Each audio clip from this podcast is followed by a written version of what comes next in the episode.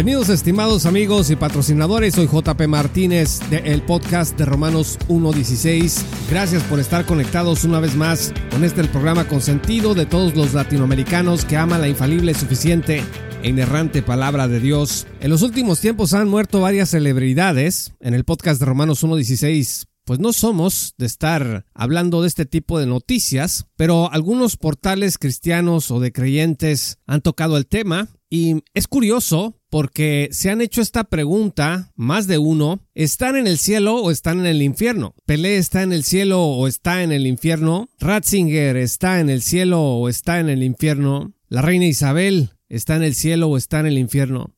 Y así, con cada celebridad que se muere, pues algunos se ocupan de decirnos más o menos si están en las llamas o si están en la gloria. Y es importante, estimados amigos, que revisemos este tema, el delicado tema de juzgar al prójimo.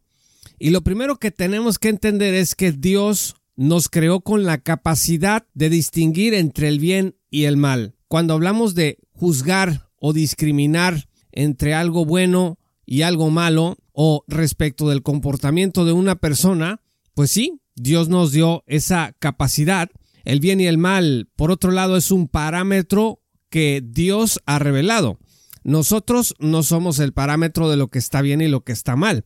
Tampoco lo es la sociedad, no lo es el sistema jurídico de un país, ni lo que diga el profeta fulano o autoproclamado apóstol el día de hoy. Deuteronomio 30 versículo 15 dice, por ejemplo, Mira, yo he puesto hoy delante de ti la vida y el bien, la muerte y el mal. Entonces, desde el Antiguo Testamento, Dios deja claro que el hombre puede elegir entre lo bueno y lo malo. Es deber del cristiano entonces elegir el bien y abstenerse del mal. Eso está claramente referido en 1 Tesalonicenses 5, versículos 20 al 22. No desprecien las profecías, dice el apóstol Pablo, antes bien, examínenlo todo cuidadosamente.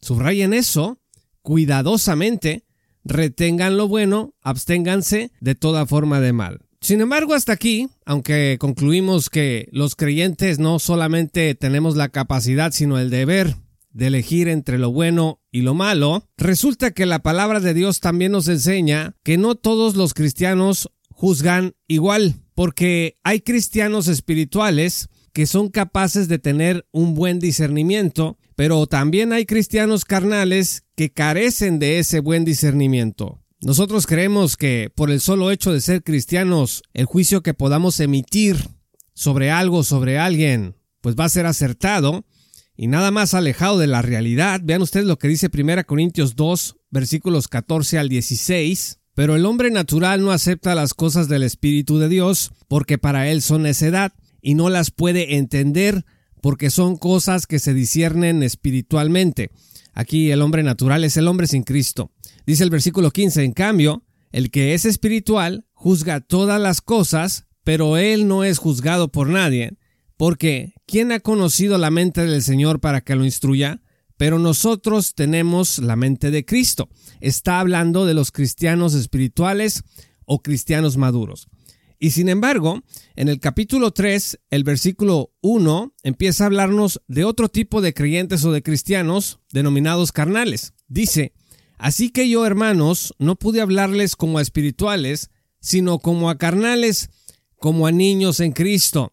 Yo le pregunto a usted, ¿juzgará igual un cristiano espiritual que un niño en Cristo, alguien inmaduro? Por supuesto que no.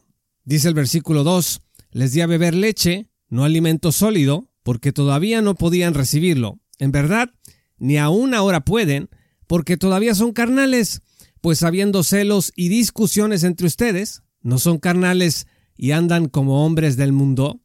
Resulta pues que en la iglesia hay creyentes que no parecen creyentes y que se comportan como si fueran hombres naturales. Claro, dentro de las iglesias hay quienes prefieren simplemente decir esos no son cristianos. Pero discúlpeme, el apóstol Pablo dice que sí hay cristianos verdaderos, pero que son inmaduros. Imagínese usted cómo va a juzgar a alguien que está lleno de celos y que le gusta mucho discutir, qué clase de juicio va a emitir. Pues uno totalmente equivocado, uno bastante corrupto. ¿Qué decía Jesús acerca de juzgar Bueno, en Juan 7, versículo 24, Jesús ordenó que nosotros juzgáramos con recto juicio, espiritualmente, no juzguen por la apariencia, decía el Señor, sino juzguen con justo juicio. Pero también el Señor Jesús ordenó que hay un tipo de juicio que no debemos de emitir y que es el juicio que está reservado únicamente para Dios, porque Dios no tiene que voltear a verse a sí mismo para sacarse ninguna viga de su ojo cuando juzga al mundo. Nosotros sí. Por eso en Mateo 7 versículos 1 al 6 dice el Señor no juzguen para que no sean juzgados, porque con el juicio con que ustedes juzguen serán juzgados, y con la medida con que midan se les medirá. Porque miras la mota que está en el ojo de tu hermano y no te das cuenta de la viga que está en tu propio ojo.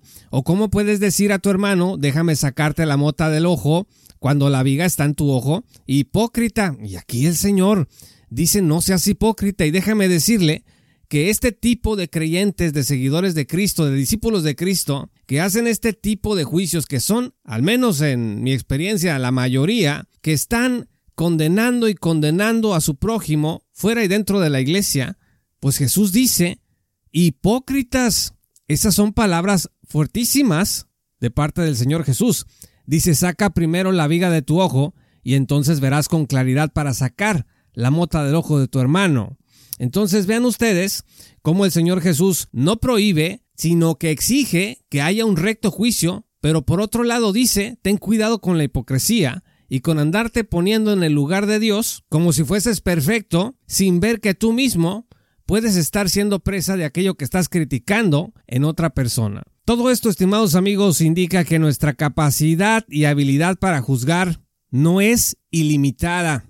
Discúlpeme si lo bajé de la nube en que andaba, como dice la canción popular mexicana, pero nuestra capacidad para juzgar no está libre de corrupción. Por ejemplo, sabemos acerca del corazón de Lot por segunda de Pedro 2, versículos 7 al 8. Vean ustedes cómo el apóstol Pedro habla de este hombre. Dice, además rescató al justo Lot.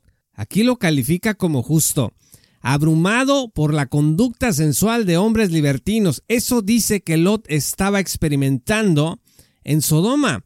Dice que estaba abrumado por la conducta sensual de hombres libertinos, porque ese justo lo repite, por lo que veía y oía mientras vivía entre ellos, diariamente sentía su alma justa atormentada por las iniquidades de ellos. Bueno, pues esto que el apóstol Pedro asegura pues no es tan evidente cuando leemos Génesis 19, en donde se lee que no fue por la justicia de Lot, sino por la compasión de Dios que fue rescatado él y algunos de sus familiares. Entonces, dense cuenta que lo que los ojos de Dios ven no es necesariamente lo que ven los ojos de los hombres. Y en el caso de Pedro, cuando habla de lo que había en el corazón de Lot, eso lo descubrimos cuando leemos sus cartas. ¿Y cómo lo sabe Pedro?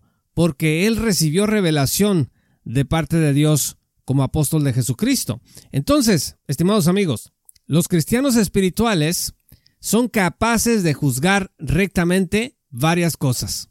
Número uno, son capaces de juzgar una doctrina como sana y distinguirla de una doctrina herética. Número dos, son capaces de juzgar a un maestro como falso o como verdadero de acuerdo con la manera en la que enseña con su forma de vida, subraye eso, y con su doctrina. Número tres, el cristiano espiritual puede juzgar su propia vida si está en un ascenso o en un descenso en la santidad.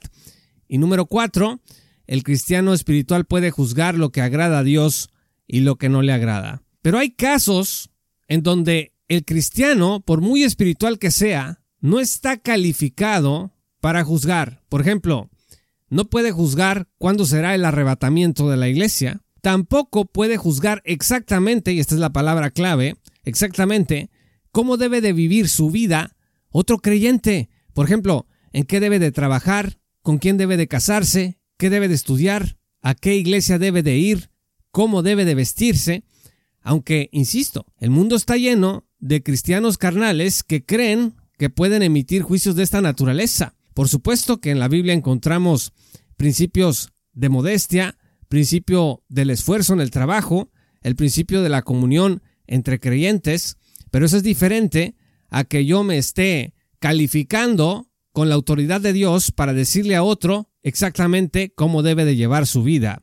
Tampoco un cristiano, por muy espiritual que sea, está calificado para juzgar quién está en el infierno y quién no está allí. Y esto a colación de lo que empezamos diciendo en este programa, tampoco está calificado para decir quién es salvo y quién no lo es, con excepción de sí mismo. En conclusión, todo juicio que emitimos es un juicio imperfecto. Que nos quede claro esto nos va a ayudar mucho en nuestra propia vida.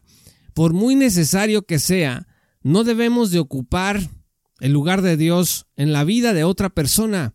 Usted y yo no somos Dios. Usted y yo, por mucho discernimiento que podamos tener, no podemos, hay cosas, hay áreas en las que no podemos acceder y que solamente Dios conoce en la vida de otra persona. Juzgar, estimados amigos, es una tarea cristiana, porque es una tarea cristiana, pero muy delicada. Por eso Jesús indicó que primero hay que revisarse uno cuando somos tentados a sentenciar a los demás. Por otro lado, y muy importante, el juicio cristiano jamás nace de una sola persona o de un grupúsculo allá, de una cúpula de iluminados en la iglesia, que son los que juzgan cómo está el asunto. Pues no, el juicio cristiano es una actividad que se da en comunidad. Por eso, en los procesos de disciplina de la iglesia, en Mateo 18, versículos 17 al 20, Jesús decía, díselo a tu hermano y luego trae un testigo y luego díselo a la iglesia. ¿Por qué? Porque hay que involucrar a la iglesia, hay que involucrar a la comunidad de alguna manera, gradualmente, porque si usted y yo nos vamos a limitar a emitir el juicio y la crítica y la condenación sobre otra persona sin rendirle cuentas, sino al puro tribunal de nuestra conciencia, pues nadie se va a salvar. Usted puede estar totalmente seguro de que alguien está bajo condenación y puede estar equivocado muy pero muy equivocado. En este caso, las conjeturas lógicas no son suficientes y necesitamos de la iglesia, necesitamos de la comunidad y necesitamos la humildad necesaria para reconocer que el lugar de Dios solamente lo debe de ocupar Él. Muchas gracias estimados amigos y patrocinadores por escuchar este programa. Yo soy JP Martínez de el podcast de Romanos 1.16. Te quiero invitar el día de hoy a que te unas a nuestra gran comunidad de patrocinadores en www.patreon.com diagonal J. Paulo Martínez. Vas a acceder a recursos exclusivos, pero sobre todo la oportunidad de estar hombro con hombro con nosotros en esta tarea de divulgación bíblica y teológica para la gloria de Dios. Muchas gracias y que el Señor los bendiga hasta que volvamos a encontrarnos. Esto fue Romanos 1.16 con Juan Paulo Martínez Menchaca. Únete como patrocinador y apoya la sana divulgación bíblica y teológica en América Latina. Búsquenos y síguenos en nuestro sitio web oficial, redes sociales y otras. Romanos 1.16. Todos los derechos quedan reservados.